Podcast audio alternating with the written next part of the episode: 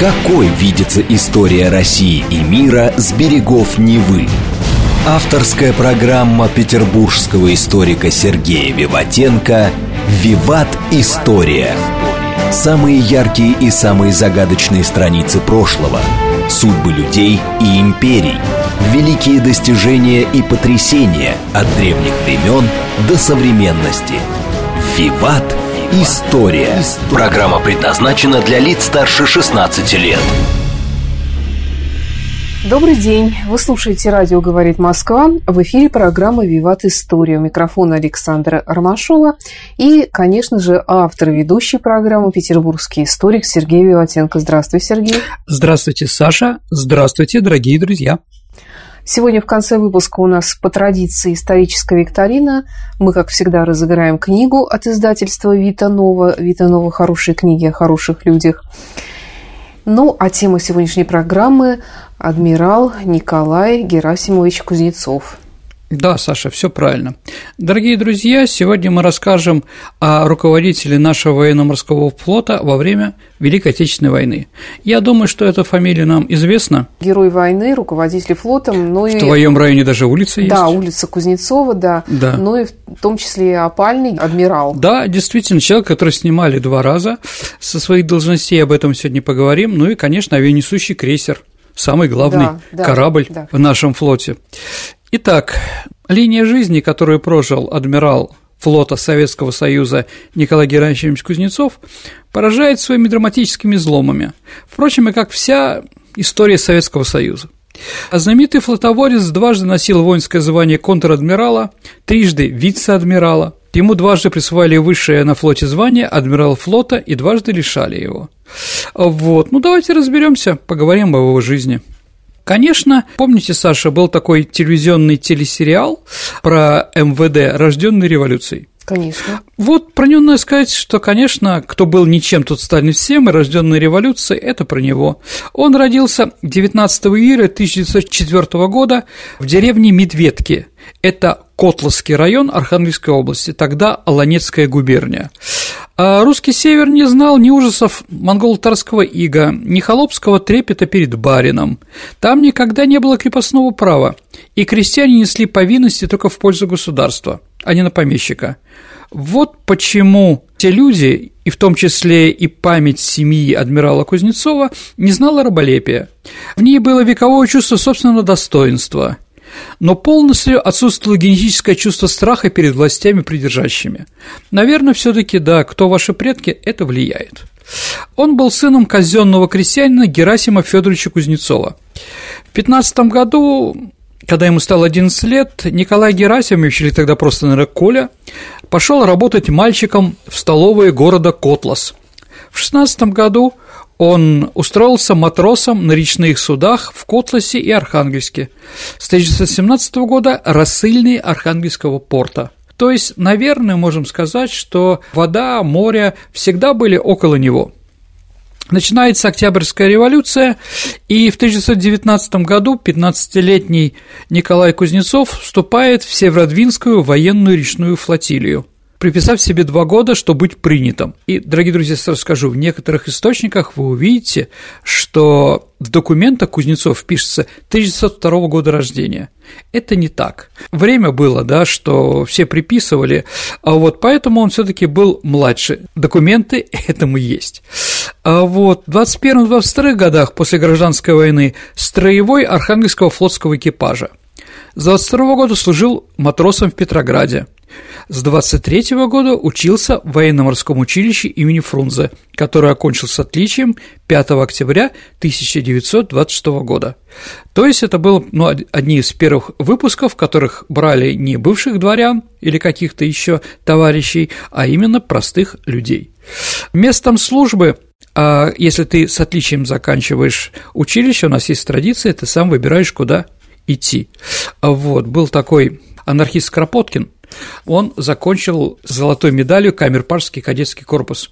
Это нынешнее Суворовское училище, Саша, да? И вот на вопрос, куда он будет служить, он поехал в Амурское казачье э, войско То есть он хотел показать, что ему не нужна блатная дорога, ему нужна определенная работа. Он пришел служить родине, а не что-то другое делать, а карьеру, да? Кузнецов выбрал Черное море, что тоже понятно. Он был направлен на крейсер «Червона Украина». Это был первый из достроенных в Советском Союзе крейсеров, который до революции называлась «Тип Светлана». Он служил командиром батареи, потом командиром роты, старшим вахтенным начальником, в общем, медленно продвигался. Быстрому продвижению ему помог случай. В мае 1928 года в Константинополь или в Стамбул с визитом пришла Червона Украина и три миноносца. Они сопровождали яхту «Измир», падишаха Афганистана Аманулы хана. В общем, Аманула хан через Советский Союз решил поехать в Европу и прочее. Но я не знаю, откуда флот Афганистана, но у падишаха была личная яхта. А вот по названию Измир, видимо, купил в Турции. И в один из вечеров старший помощник командира Оленин и группа офицеров были приглашены турецкими моряками на дружеский вечер. Ну, так принято во флоте. За Старпома на крейсере остался старший вахтенный начальник Николай Кузнецов. Как вспоминает Оленин, когда он и офицеры возвращались ночью на крейсер, они увидели, что Червона Украина стоит на рейде совершенно без огней.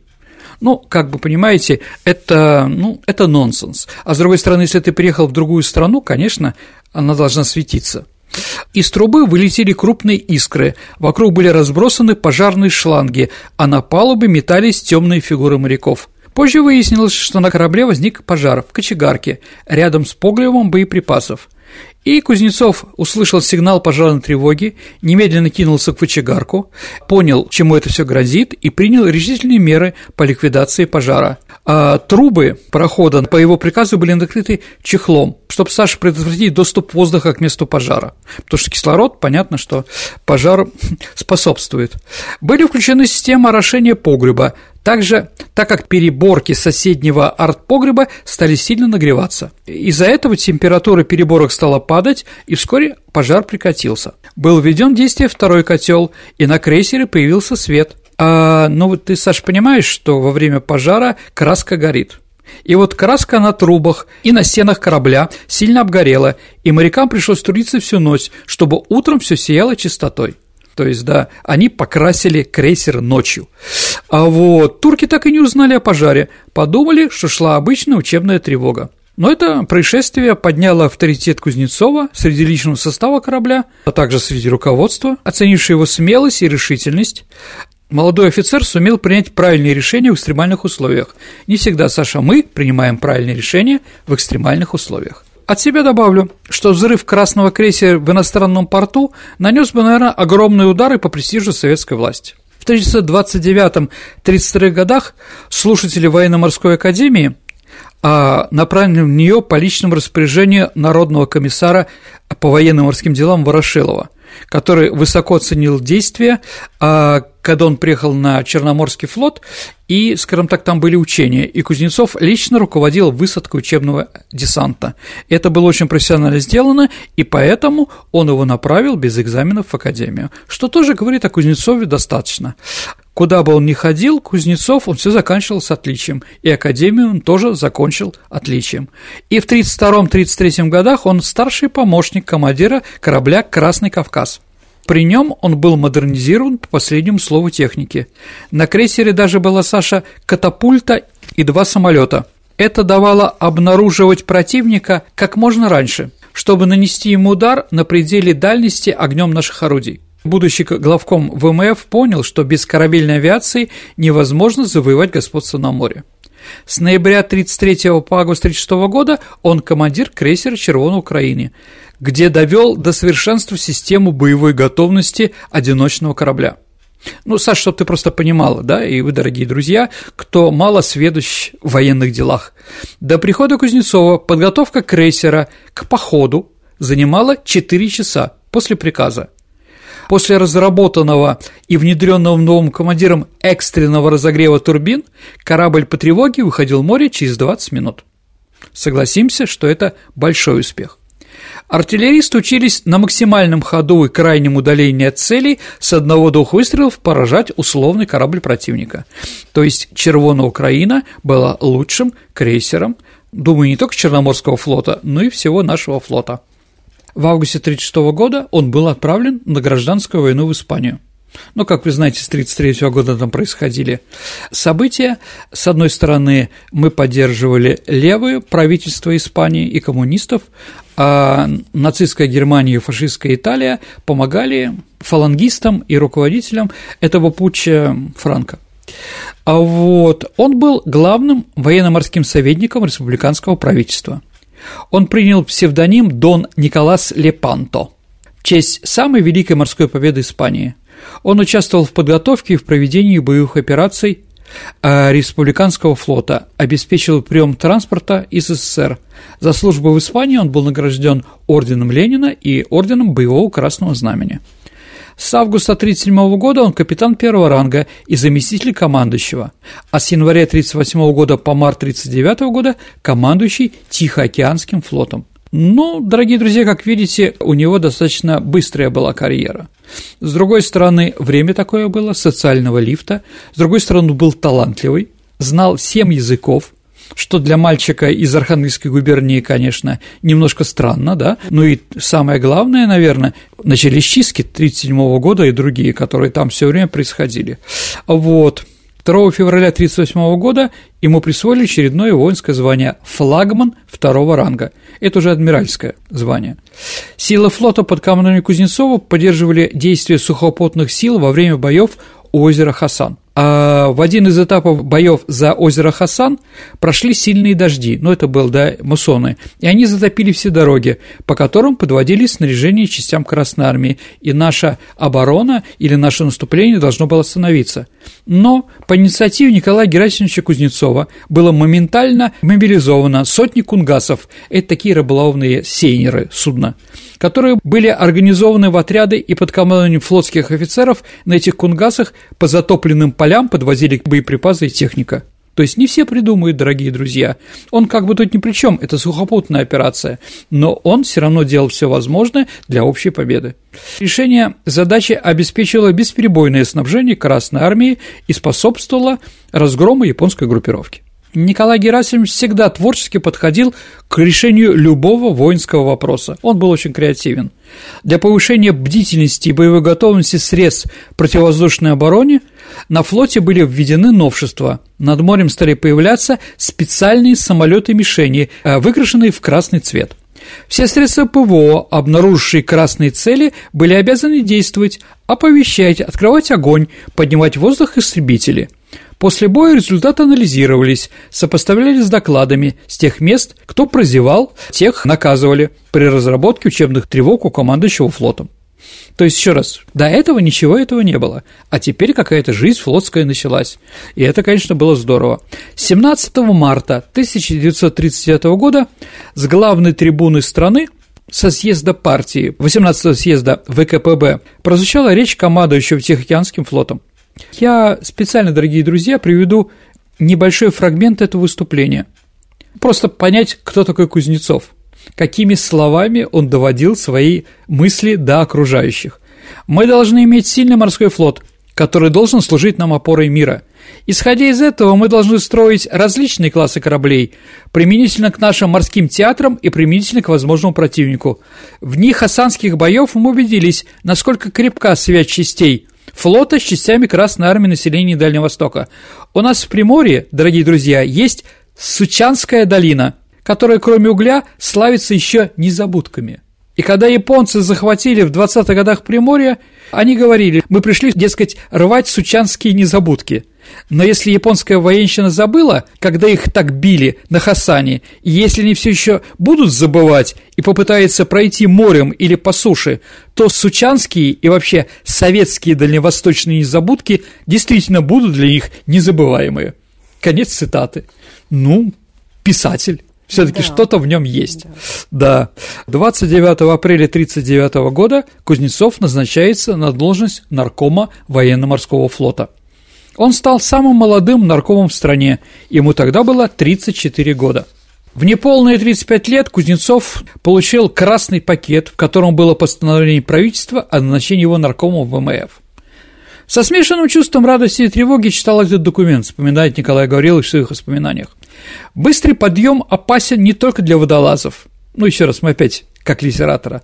Быстрое повышение по служебной лестнице всегда таит в себе немало опасностей. Я это хорошо понимал еще в молодые годы. Поэтому и просил после академии назначить меня на корабль с тропомом, чтобы двигаться по службе последовательно. Мечтал, конечно, командовать кораблем, но о большем не думал.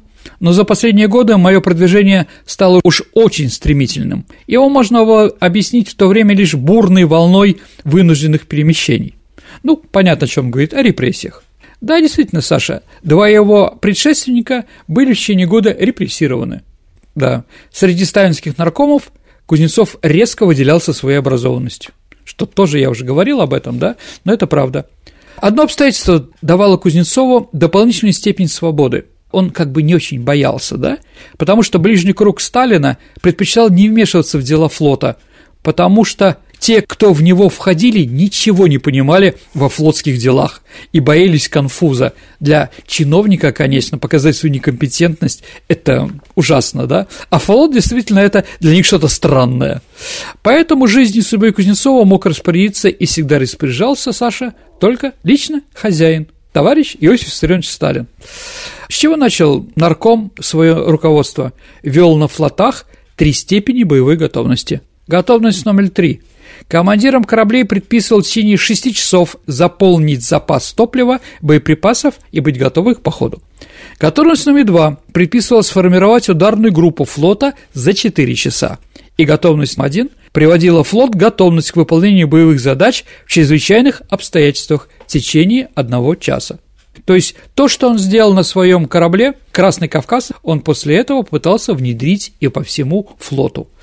Также он внес большой вклад в укрепление обезглавленного чистками флота перед войной провел ряд крупных учений, лично посетил множество кораблей, решая организационные кадровые вопросы, стал инициатором открытия новых морских училищ и морских спецшкол.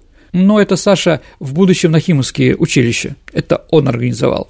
Так его приказом 1939 года до него должна была ликвидироваться Петербургская инженерно-педагогическая научная школа, а он ее снова вернул и не только сохранил ее, но и возвратил обратно в Ленинград, училище имени Фрунзе. При его активном участии были приняты дисциплинарные и корабельные уставы. Но это книги, по которым живут моряки и воюют. Да?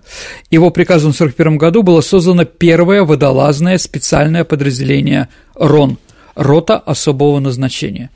24 а июля 1939 года впервые в стране отмечался День военно-морского флота. А почему именно в этот день? В этот день хорошая погода и в Мурманске возможно, да, как говорил Кузнецов, да, ну, во всяком случае, какой-то праздник, хоть какое-то там солнце в этот момент есть. Ну и, Саша, главное, он родился 24 числа. Угу. Вот, поэтому приятное с полезным, дорогие друзья. Один из любимых э, праздников в Петербурге, День да, абсо- флота. абсолютно верно. Это действительно праздник, на котором я всегда пытаюсь присутствовать. И с детьми мы проезжаем. В Кронштадте были, там же тоже парад. Те корабли, которые не могут войти в фарватер Невы, да, они находятся там. Это все очень интересно и пафосно. А, Кузнецов был очень одаренным человеком, как я уже сказал, по-моему, даже доказал дорогие друзья. Он любил русские народные песни и поэзию. Знаменитый певец Иван Козловский вспоминал, что благодаря архангельскому адмиралу, как он выразился, да, русскому народу были возвращены уже почти забытые в 30-х годах песни, например, «Наверх вы, товарищи, все по местам», «Гордый да, варяг», помните, да? да? И самое главное, Саша, «Калинка». Калинка впервые прозвучала перед моряками крейсера «Червона Украина». Она всем так понравилась, что командир крейсера Кузнецов рассказал об этой песне на наркому обороны, и Ворошилов приказал руководителю ансамбля песни пляски Красной Армии Борису Александрову разучить Калинку. Как поет Александровский ансамбль Калинку, я думаю, знает во всем мире. Да, это действительно чудо. Но вот, оказывается, это имеет военно-морские корни. Сергей, ну настало, наверное, время поговорить о том, где был занят э, адмирал Кузнецов в годы Великой Отечественной войны. Ну, да, конечно, дорогие друзья, накануне войны, когда уже для многих стало понятно, что война начнется, по самостоятельному распоряжению Николая Кузнецова, то есть из Москвы его не было, 19 июня за три дня 1941 года на флотах западного направления была объявлена готовность номер два. А в 2 часа ночи 2 часа 40 минут 22 июня. Черноморский, Балтийский, Северный флот перешли на высшую степень готовности – Благодаря этому в первых немецких атаках не был не уничтожен ни один советский корабль, хотя они бомбили и Одессу, и, конечно, Севастополь. Ни одна береговая батарея не была уничтожена, ни подбит ни один самолет военно-морского флота то время как на суше разгромленные и деморализованные внезапным ударом советские войска стремительно отступали, а 21 июня 1941 года, на третий день войны, корабли Черноморского флота атаковали румынский порт Констанция, где находились значительные запасы топлива, собранные для немецких войск. Активных действий Черноморский флот не вел, готовясь к немецким десантам. 27 июня э, Кузнецов обращает на себя внимание, э, как бы его фраза «Имеется сведения, что итальянский флот следует через Дарданеллы в Черное море для высадки десантов в направлении Одесса-Севастополь». А также нарком военно-морского флота Кузнецов сообщил команду Черноморского флота Октябрьскому, что к Батуми движется эскадра вражеская с большим десантом – и там начали срочно готовиться к обороне. Вместо того, чтобы где-то активно что-то воевали на фронте, мы начали укреплять Батуми, что странно. А в районе Туапсе 8 июля именно из-за этих приказов была развернута 157-я стрелковая дивизия. Опять-таки, на войне бы, на фронте она сыграла бы другую роль. А они заняли оборону по берегу в ожидании десанта. А был загорожен Керченский пролив а, сетью, Зачем? Ну, чтобы подводные лодки туда не проходили, ну, в Азовское море. Но, дорогие друзья, как мне известно, я, может быть, сейчас не знаю ситуацию, но в Азовском море самая большая глубина 13 метров. Поэтому под лодкам там делать, в принципе, нечего. Ну, еще раз, я не буду не критиковать ничего, я просто вам говорю факты корабли, авиация, береговая оборона и, конечно, части морской пехоты. Я думаю, дорогие друзья, мы еще сделаем передачу про военно-морской флот в Великой Отечественной войне, возможно, и про десанты. Морскую авиацию перенацелили против танковых группировок противника и вражеских самолетов. Надводные корабли были привлечены огнем поддерживать приморские фланги группировок Красной Армии. В октябре 1941 года на флотах и флотилиях были сформированы 25 морских стрелковых бригад, участвующие в битве за Москву, а затем во всех боях, в том числе под Сталинградом, и, конечно, они наступали до конца, до самого Берлина. Но есть знаменитая фотография «Военные моряки в поверженном Берлине». Кроме того, что там, там были морская пехота, там еще по Шпрее подходили наши корабли, что для немцев было неожиданно. 8 августа 1941 года морские летчики с острова Саарома на Балтийском море, когда дело в стране обстояли уже ужаснейшим образом, по приказу наркома Кузнецова производили периодические бомбардировки столицы Рейха Берлина. Они носили в большей степени, конечно, Саша, роль пропаганды, так как наряду с угасными бомбами с неба на город рассыпались и тысячи листовок, призывающие закончить войну. А какие проблемы были во флоте? Ну, давайте так, флот не обеспечил, наверное, должного снабжения Севастополя накануне решающего штурма в 1942 году, чем обрек его на снарядный и, и не только голод, а впоследствии сдача города. А в период решающего штурма не провел эвакуацию оставшегося личного состава осажденного Севастополя. А какие были вообще взаимоотношения Кузнецова со Сталиным на тот э, период времени? Давайте так, я сейчас вам принесу определенные цифры, а вы сами попытаетесь ответить вопрос о роли флота в Великой Отечественной войне и о авторитете Кузнецова во время войны или авторитете флота у товарища Сталина. Итак, дорогие друзья, в 1941 году Кузнецов со Сталиным встретился 40 раз.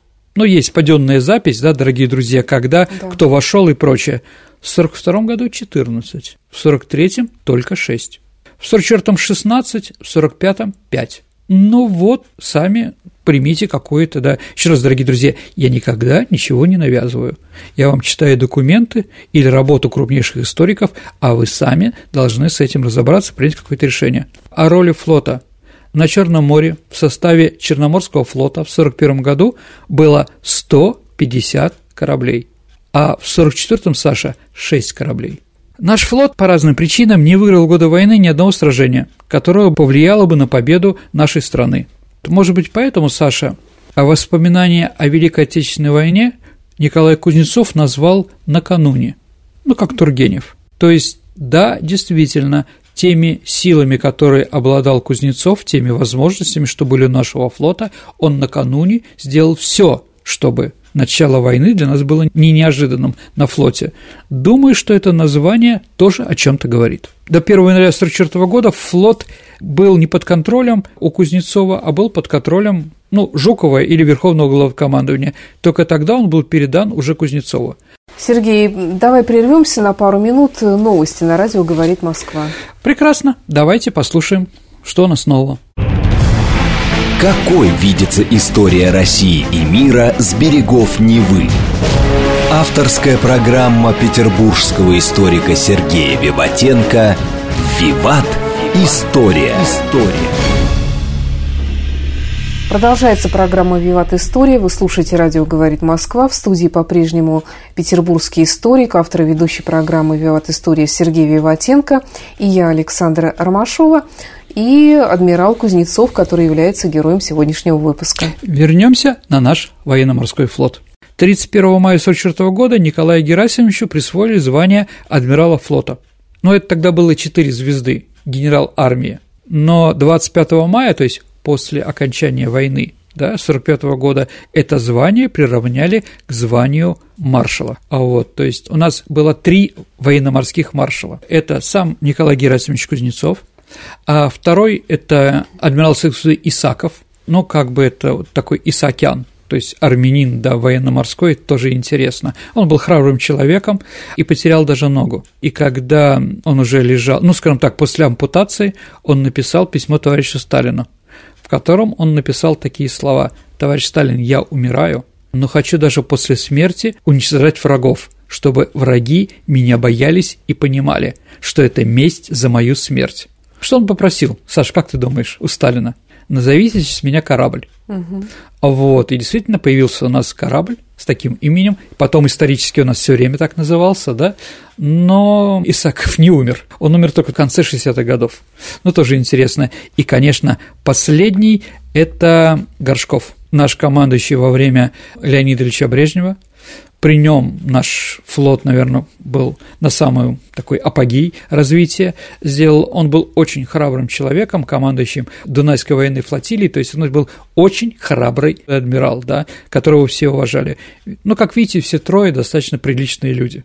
То есть у нас не было там маршалов, которые странные там, да, ну, как сухопутных, я не знаю, как Булганин, который был министр обороны при Сталине и вообще ничего не понимал в армии, а во флоте вообще жутко. Или там, я не знаю, Леонид Ильич Брежнев тот же самый. А адмиралы, в общем-то, все достаточно приличные. В августе 1945 года Кузнецов участвовал в советско-японской войне, находясь на Дальнем Востоке и выполняя функции заместителя по флоту главнокомандующего советскими войсками на Дальнем Востоке маршалом Советского Союза Василевским.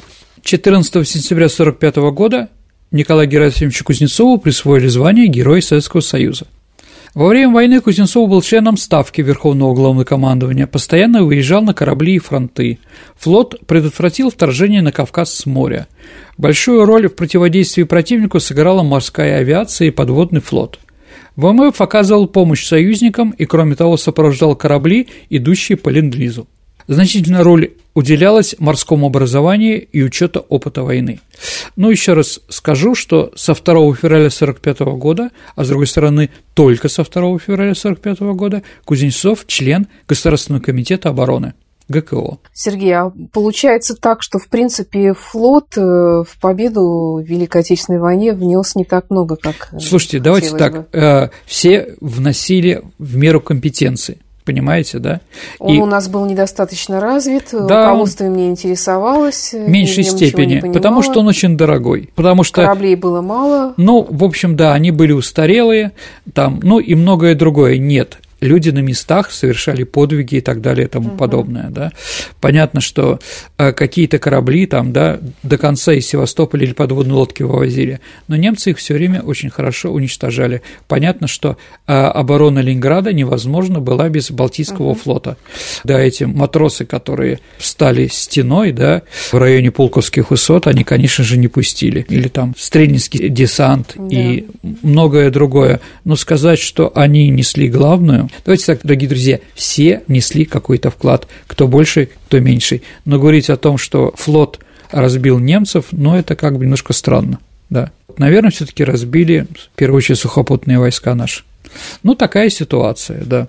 Ты говоришь, что апогей развития российского советского флота пришелся на 50-е годы уже? Я думаю, что на 70-е годы.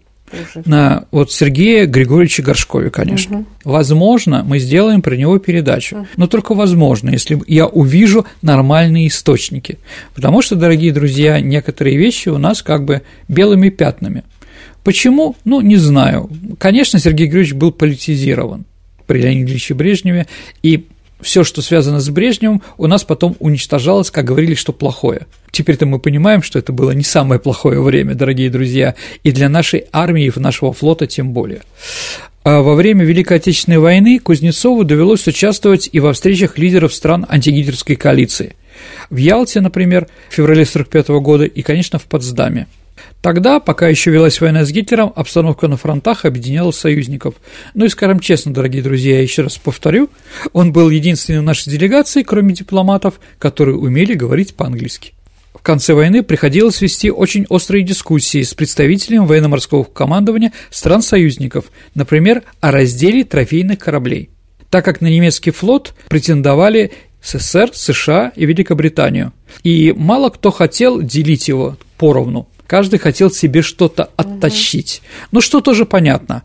Представители военно-морского командования трех стран очень долго искали этот способ деления немецкого флота. Когда все обсуждения зашло в тупик, советский адмирал Кузнецов предложил решить дело жеребьевкой. Монетку, понимаете, да? И что нам досталось? Представители стран-союзников согласились на этот нестандартный вход – он был действительно очень нестандартным человеком. Вот, ну, Новороссийск, знаменитый корабль, который uh-huh. потом взлетел, да, много разных кораблей, которые какое-то время служили э, на нашем флоте, какие-то были мишенями, ну, еще раз, по-разному. Конечно же, еще парусные корабли. Вот все эти барки, бригантины, которые у нас были, Крузенштерны, Товарищ, Барк Седов, это все бывшие немецкие Падуи, и так далее. А наш научно-исследовательский корабль «Витязь», знаменитый, да, который сейчас музей в Калининграде, да, он до этого назывался Марсом. Он был тоже немецким, да. Поэтому, скажем так, что-то мы получили. Да, другой вопрос, могли вообще ничего не получить. Ну, жеребьевка вещь такая, достаточно интересная. Как сложилась судьба адмирала Кузнецова после победы? В ноябре 1947 года Иосиф Виссарионович Сталин на совещании, посвященной концепции развития военно-морского потенциала Советского Союза, высказался за строительство линкоров и тяжелых крейсеров. Кузнецов напомнил генералиссимусу история охоты англичан за немецким линкором «Тирпиц». Дорогие друзья, линкор «Тирпиц» был лучшим кораблем того периода, самый лучший корабль, который спокойно мог воевать с любым линкором Англии, там, Худ или Йорк, он так топил там одним выстрелом там, да, и прочее. Это был действительно лучший корабль по скорости, по, по артиллерийской подготовке и прочее, прочее, прочее. Как с ним англичане расправились? 12 ноября 1944 года в ходе операции «Катехезис» тело линкора порвали три бомбы «Тейлбой», типа «Высокий мальчик», назывался, да? То есть буквально нужно было три бомбы, чтобы этот корабль был утоплен. Это были серьезные бомбы, да? В пороховом погребе, по-моему, С-башни раздался взрыв. Тирпиц лег на бок и затонул через 10 минут после атаки. Кузнецов выступил против строительства таких тяжелых боевых кораблей. А он сказал, что на один тяжелый крейсер обойдется нашей стране в 1 миллиард 200 миллионов рублей. Уж лучше на эти деньги сделать 27 подводных лодок, которые будут встречать врагов около нашей границы, а в первую очередь наш флот оборонный, чем наступательный, да, и топить их.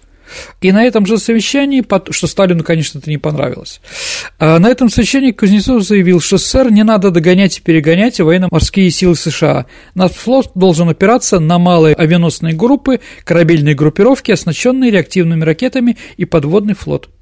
Выслушав Кузнецова, Сталин достаточно нелицеприятно выразился о его предложениях.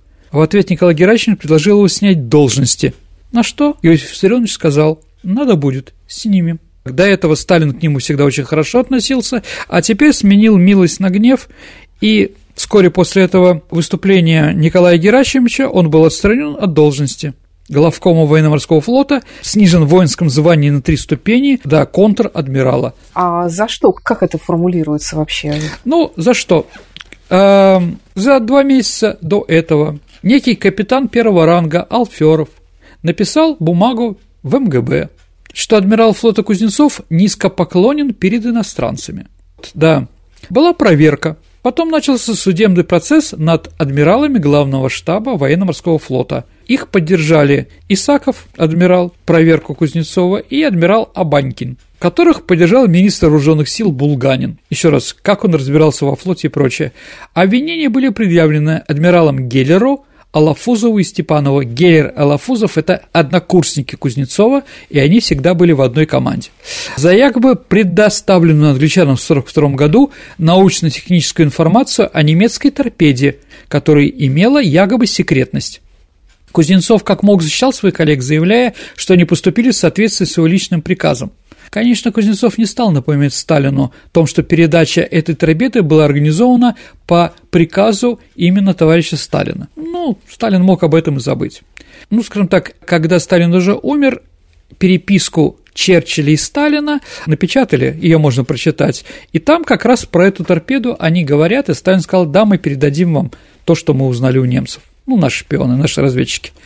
3 февраля 1948 года прошел суд чести министра вооруженных сил СССР под председательством маршала Советского Союза Говорова. Судья огласил приговор.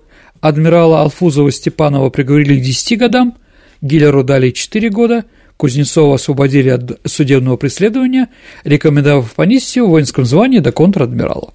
Ну, вы, дорогие друзья, понимаете, что это был просто как бы такой, да, взорвался. Николай Герасимович, надо его поставить на место. Но напрямую не снимает, потому что а кого назначать? Ну и, дорогие друзья, а, я напомню, что в это же время был суд над Жуковым, там были другие вещи, да, если действительно наши сухопутные товарищи а, много чего вывезли из-за границы, да, под руководством Жукова или не под руководством, это как бы другие должны решать, да. Жуков а, в свое время с солдатской прямотой характеризовал свою опалу так. Присел в дерьмо, сиди и не чирикай. Ну, наверное, Николай Герасимович также мог сказать. Нет, он, конечно, никогда не матерился по сравнению с Георгием Константиновичем, да, но, в принципе, это было понятно. То есть он не писал никаких писем там, как другие, там, как маршал Кулик, например, да, там, верните мне звание, э, меня оклеветали, я понял свои ошибки, я больше не буду. Нет, они были гордые люди, действительно, с осанкой такой же, горделивой. И он был отправлен на Дальний Восток. Еще в 1947 году его пригласил туда заместителем главкома войск на Дальнем Востоке маршал Советского Союза Малиновский, чтобы он командовал флотом. Но они вместе воевали в Испании, знали друга давно, и поэтому из Москвы уже контр-адмирал без колебаний переехал в Хабаровск. Его жена Вера Николаевна вспоминала, что годы, проведенные в Хабаровске, были для их семьи самыми счастливыми. Ну, подальше от начальства, поближе к кухне, никто не приставал. Кто такой Кузнецов, все прекрасно понимали, уважительно, да. Вот, Малиновский не давал МГБшникам крутить, извините, мозги товарищу, поэтому он там провел достаточно хорошие года. А в 1950 году Малиновский представил своего заместителя по военно-морским делам Кузнецова к награждению Ордена Красной Звезды. И Сталин снова сменил гнев на милость. И он его наградил этим. Вот, в 1951 году глава военно-морского флота СССР, который был назначен после Кузнецова, Иван Степанович Юмашев, был снят с поста после слов Сталина – что советский флот не может ждать, пока министр перестанет заворотник закладывать. Ну, пил он много, да? А вот, и в Москву вернули Кузнецова. С 1951 года Николай Герасимович снова военно-морской министр, вице-адмирал. Ну, для такой должности вице-адмирал смешно. Но ну, уже не контр, уже две звезды. Хрущев, когда пришел к власти, он ему вернул то звание адмирала флота Советского Союза, которое он потерял. И у нас новая власть, у нас оттепель, у нас Никита Сергеевич Хрущев и так далее и тому подобное. Проблема и Кузнецова, и Жукова в период правления э, Хрущева были практически одинаковые. Так вот, проблема Иосиф Виссарионович хотя был жестким человеком, но допускал, что его точка зрения может быть неправильной, и поэтому он уважал экспертов. О, Хрущев никогда не допускал, что он был неправ – то есть, да, ну вот разные люди все таки были, да. Ну и вторая проблема периода возврата Ренессанса маршала Кузнецова – это, конечно, конфликт с Жуковым. Адмирал флот СССР Николай Кузнецов в неопубликованных мемуарах рассказал, что при назначении Жукова министром обороны в 1955 году э, спросили мнение Николая Кузнецова по поводу назначения Жукова. Кузнецов высказался против кандидатуры Георгия Константиновича, сказав, что тот не станет уделять должное внимание развитию флота. Эту реплику донести до Жукова, и тот, уже став министром обороны, пригласил Кузнецова, что он разделался с ним. Заняв место министра обороны, Георгий Константинович закусил у дела. Вскоре во время личной встречи свое неудовольствие он сказал напрямую «Так вы, стало быть, выступили против меня?» и грубо добавил «Это вам так не пройдет». Хочу сказать, дорогие друзья, что Кузнецов единственный, кто промолчал на том, можно сказать, суде чести, когда Жукова чехвостили за трофеи немецкие. Да, он единственный, да, кто промолчал. Но, но Жуков об этом забыл. Ну, слово с делом не разошлось, Саш. А в это время у Кузнецова инфаркт. И он просил уйти в отставку по собственному желанию. Но Жуков это не позволил. Он через некоторое время уволил его на пенсию с понижением звания на три степени. При последней встрече Жуков в течение 5-7 минут, исключительно в грубой форме, скажем так, объявил, как пишет Кузнецов, мне о решении снизить мне воинское звание и уволить без права на восстановление. И после этого у них еще были какие-то встречи с Жуковым? Встречался в поликлинике, в госпитале, в санатории Архангельском, но руку ему никогда Кузнецов не подавал.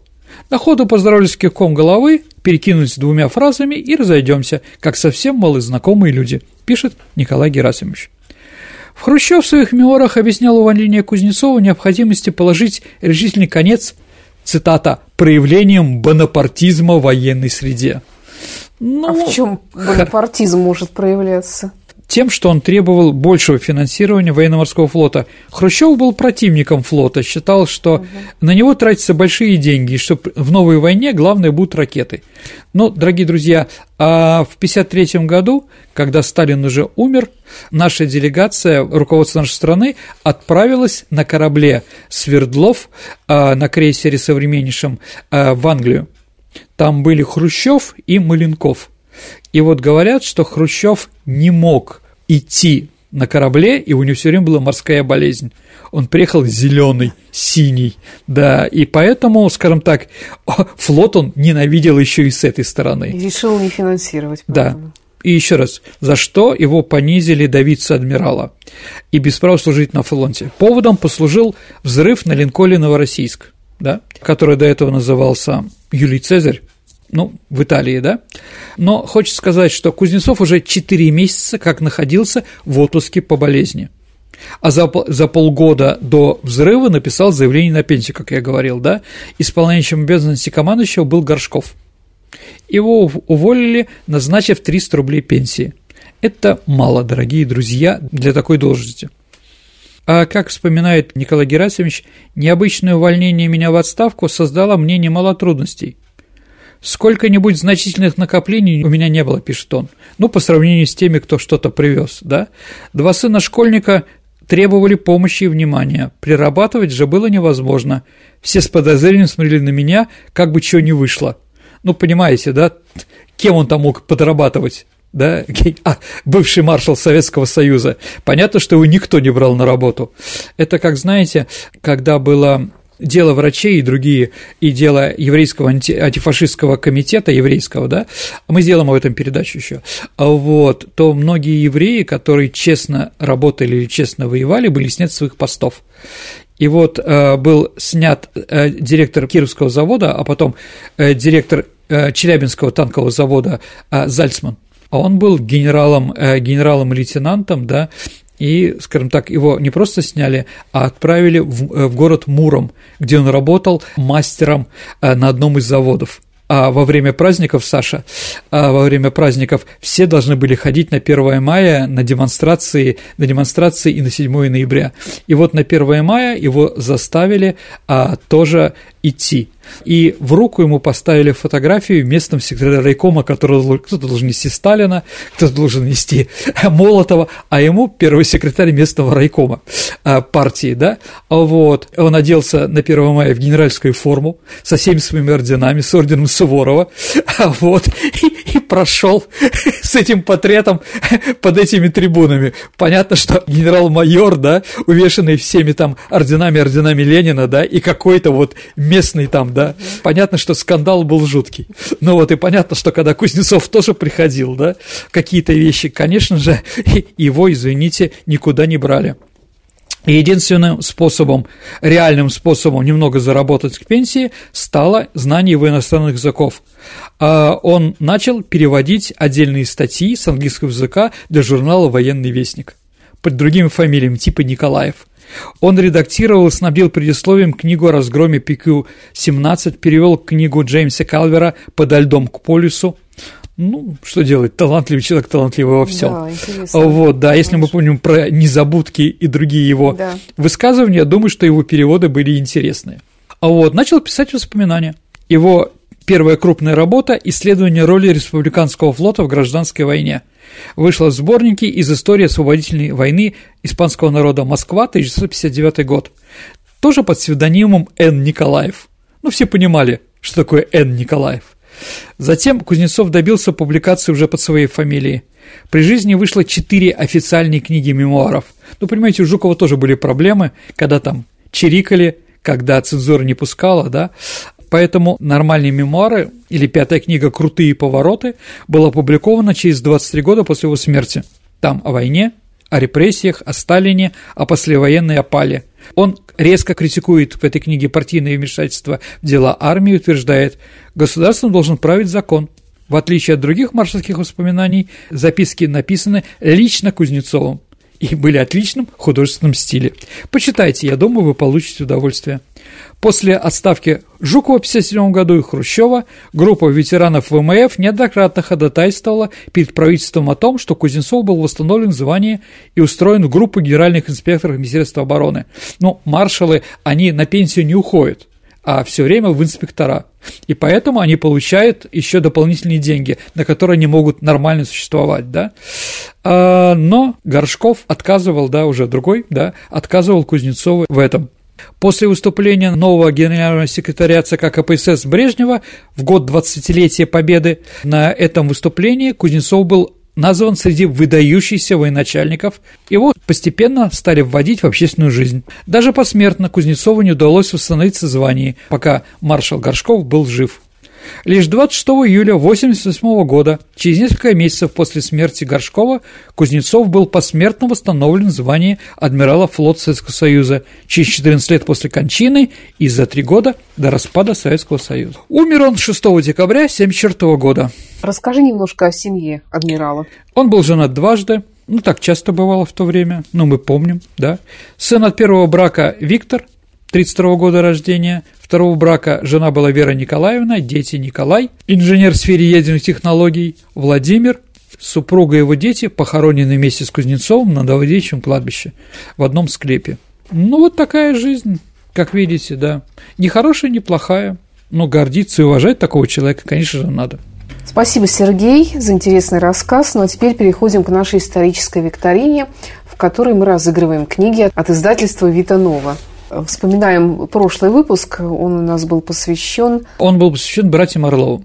Итак, вопрос был такой. Скажите, дорогие друзья, какой литературный персонаж Ивана Николаевича Толстого был списан с орловского мужика? Да. Ну, орловский мужик – это лошадь орловской породы. А вот и правильный ответ – холстомер. Есть ли у нас правильные ответы? Да. Ну, ленинградцы должны ответить на этот да, вопрос. Да, конечно. Знаменитый спектакль БДТ у нас. Первый правильный ответ прислала Наталья Аржанова. Поздравляем с прекрасной книгой издательства Витанова. Действительно, взять даже ее руки, вы получите удовольствие. Я гарантирую. Ну а теперь новый вопрос. Что общего у городов Риги, Тбилиси, Леонида Брежнева и у адмирала Кузнецова? Ваши ответы отправляйте на наш электронный адрес радио Виват собака mail.ru либо вступайте в наше сообщество ВКонтакте и в личном сообщении Сергею Виватенко или мне, Александре Ромашовой, тоже можете отправить ваш вариант ответа.